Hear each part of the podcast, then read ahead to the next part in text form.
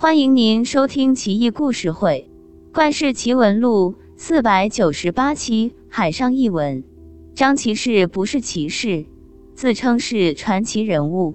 他幼年曾跟随英国公李绩出海，途中遇上暴风雨，帆船随风飘摆十几天，不知飘了几万里，早迷失方向。忽然，海面上出现两条硕大无比的海蛇，脑袋有船那么大，身体蜿蜒游动，若隐若现，真是神龙见首不见尾。两条巨蛇很轻松地缠绕住帆船，拖着船像风一样疾行而去。船上所有人都吓坏了，知道无力回天，纷纷跪地祈祷，念诵佛经。就连李绩也面无人色，宝剑握在手中，瑟瑟发抖。突然，船后方又出现三条大蛇，奔腾呼啸而至，似乎想跟这两条蛇争抢猎物。两条缠绕帆船的巨蛇自然不肯松开船，跟那三个不速之客缠斗起来。海面上顿起三丈高的巨浪，五条巨蛇相斗。翻江倒海，长天色变，真是惊世骇俗，叹为观止。船上人都吓傻了。李绩怒道：“都什么时候，还在看蛇打架？船家赶紧转舵扬帆，逃啊！”一语惊醒梦中人，船上人同心协力，很快脱离险境。船又行了三四天，远远看见一座海岛上。高山丛林间灯火点点，想必有人家。所有人欣喜若狂，落船登岸，个个一跃而下，争先恐后。李绩却很小心，拉着年幼的张骑士留在船上，四处探查。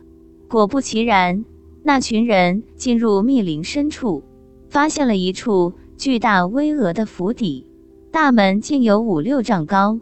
围墙内的碉楼更是直插云霄，一行人迟疑间，几个通体白毛、身长三四丈的巨人咆哮着走出来，抓住几个近前的人，塞进嘴巴里，咯吱咯吱嚼起来。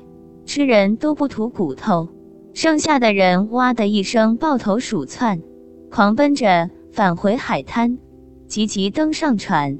一个巨人早跟了上来。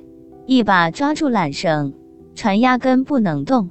李绩怒了，弯弓引箭，快如闪电，箭射中巨人手臂。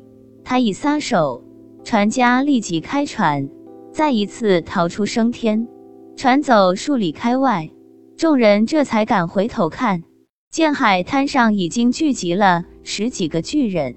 巨人一边微笑，一边挥手喊道：“回来吧，我们可是神仙。”刚吃的是坏人，好人下船给仙丹吃。李继朝笑得最假的巨人脸上又射了一箭，巨人脸皮太厚，射中之后给弹了一下掉地上。李继喝道：“你们蒙傻子呢？神仙脸皮能这么厚吗？”巨人勃然变色，原形毕露，气急败坏，上蹿下跳，不再说人话。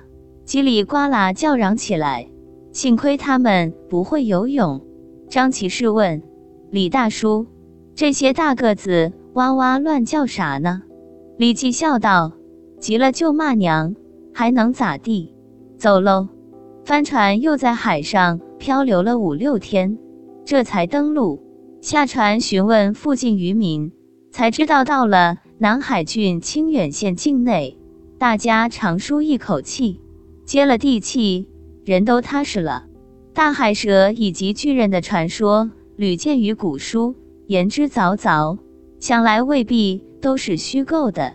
顺便说下李基，原名徐世基，字茂公，唐高祖李渊赐其姓李，后避唐太宗李世民讳，改名为李基。汉族，曹州离湖人，唐初名将，曾破东突厥高句丽。与李靖并称，后被封为英国公，为凌烟阁二十四功臣之一。李基一生力侍唐高祖，唐太宗、唐高宗三朝，出将入相，深得朝廷信任和重任，被朝廷以之为长城。